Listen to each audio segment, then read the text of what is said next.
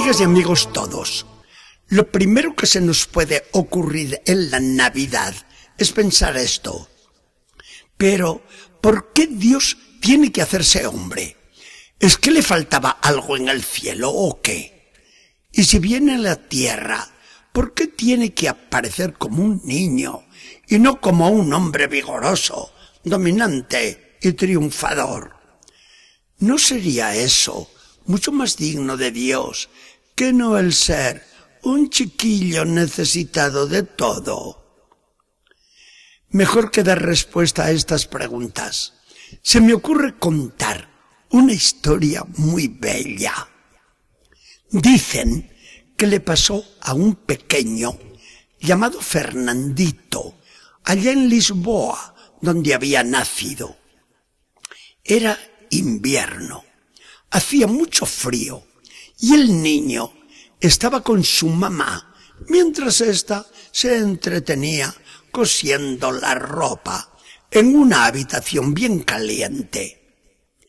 Llaman a la casa y el niño, bueno como él solo, ahorrando a la mamá el salir ella misma a abrir la puerta, va corriendo y se encuentra con un pequeño mendigo que lleva en el brazo un cestillo cubierto con un paño.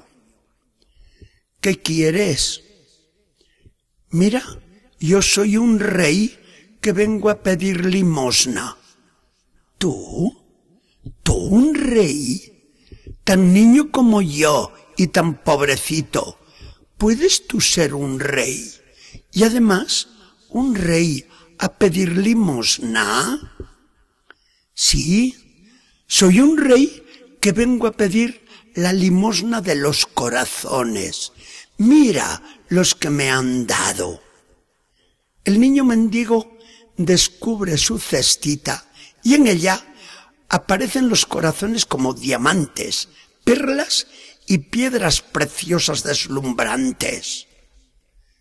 Y le dice el pordiosero, me das también tu corazón. Pero, ¿tú quién eres? Mi nombre lo sabes muy bien. Tu mamá te lo ha enseñado y te lo repite muchas veces. Yo soy Jesús, el Rey del cielo, que vengo a buscar corazones. ¿Me das también el tuyo? Oh, sí, Jesús, yo te doy mi corazón. De repente, un nuevo diamante, más fulgente que ningún otro, saltó entonces en la cestita. Y el niño mendigo se fue contento mientras repetía, Fernandito me ha dado su corazón. Fernandito me ha dado su corazón. Muy bien, para reírse, ¿verdad? Esta es la historia legendaria del que después se llamó San Antonio de Padua, un santo tan querido en la iglesia. Dejamos el cuento encantador, pero miramos la respuesta que ese mismo cuento da a aquellas primeras e inquietantes preguntas que nos hemos hecho al principio. El Dios, que es amor, no quiere más que amor, no busca más que amor. Y la aparición de Dios hecho hombre en el mundo no tiene más razón de ser que el amor. Dios amor da amor. Dios amor busca amor. Dios amor no se contenta más que con amor. Y como no hay nada ni nadie que arrebate el corazón como un niño, Dios no se desdeña de hacerse niño, porque ante este niño de Belén nadie se va a resistir a dar su corazón a Dios.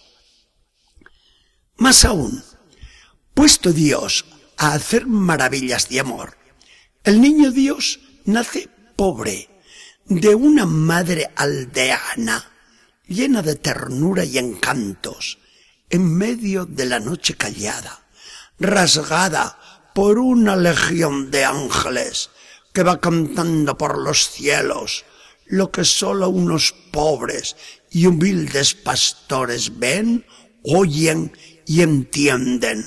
Gloria a Dios en el cielo y en la tierra paz a los hombres amados de Dios.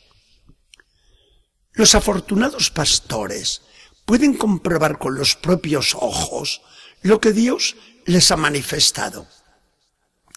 Allí está José, que hace las veces de padre. Cuánto desvelo, cuánta solicitud, cuánto apuro al buscar un albergue apropiado para su esposa amada, y no teniendo más remedio, ha de ocupar aquella cueva natural hendida en una roca. Pero, qué hombre más feliz en estos momentos. Allí está María, llena de encantos, madre feliz también como esta, aún en medio de tanta pobreza y humildad, madre feliz como ella, no la busquemos, porque no la vamos a encontrar.